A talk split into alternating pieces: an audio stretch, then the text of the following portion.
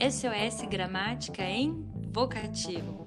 Olá a todos, eu sou a Thaís Silva e este é o Podcast Livre. Sejam bem-vindos. Oi, pessoal, eu sou a Larissa Peluco. Sejam bem-vindos ao nosso podcast. Vocativo, Larissa, me parece um nome. Sabe o nome de alguém que a gente conhece? Ah, o seu vocativo, sim, eu conheço ele. Só que não, viu, gente? De acordo com Ivanildo Bechara, vocativo é aquela palavrinha pela qual chamamos alguém ou pomos em evidência a pessoa a coisa que nos dirigimos. Olha só. É, e ele é muito útil.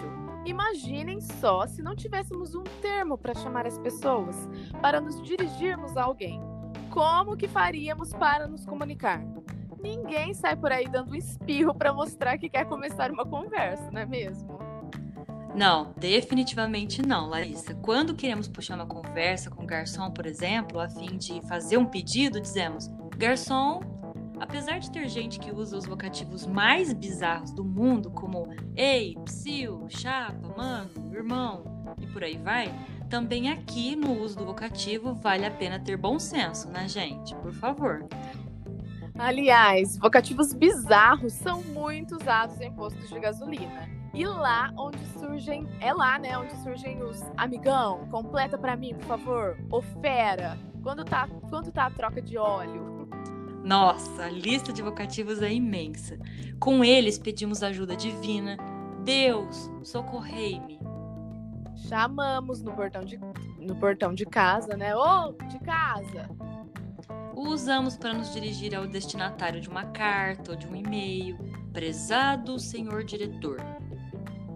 Usamos também em propagandas. Sai pra lá, Edis, em referência ao mosquito da dengue. Ah, os casais apaixonados. Os casais apaixonados também usam vocativos. Amor, me passa o ketchup? Meu bem, você me dá sorte. Nas crônicas de Luiz Fernando Veríssimo, quando a esposa está possessa, ela usa um, como vocativo o nome composto, o nome completo do marido, para marcar bem a ira dela. José Augusto, nem pense em cancelar as férias, nem pense. Usamos vocativo na escrita do diário pessoal também.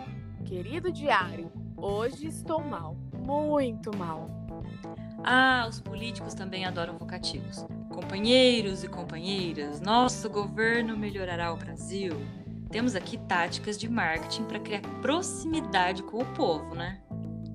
Isso, ou seja, é um item muito usado em nossa língua. O interessante é perceber que às vezes a profissão do indivíduo vira o vocativo. Por exemplo, no caso do garçom, que é chamado pela função que exerce, assim como o doutor. Doutor, quando receberei alta? Ah, e as mães também usam muito vocativo. Quando estão bravas, dizem o nome completo: João Antônio de Castro e Silva. Faça o favor de vir jantar agora. Nossa, teríamos muitos exemplos e com certeza nosso ouvinte deve ter uma história engraçada com vocativos. Afinal, todo mundo tem. Ah, e o importante lembrar: no texto oral, que nem eu e a Thaís estamos fazendo aqui, o vocativo é marcado pela pausa na voz. Já no texto escrito, o vocativo aparece separado por vírgulas, ok?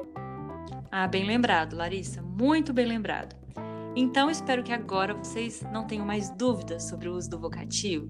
Um abraço a todos e a gente se vê no próximo podcast. Tchau! Um abraço, pessoal. Tchau, tchau.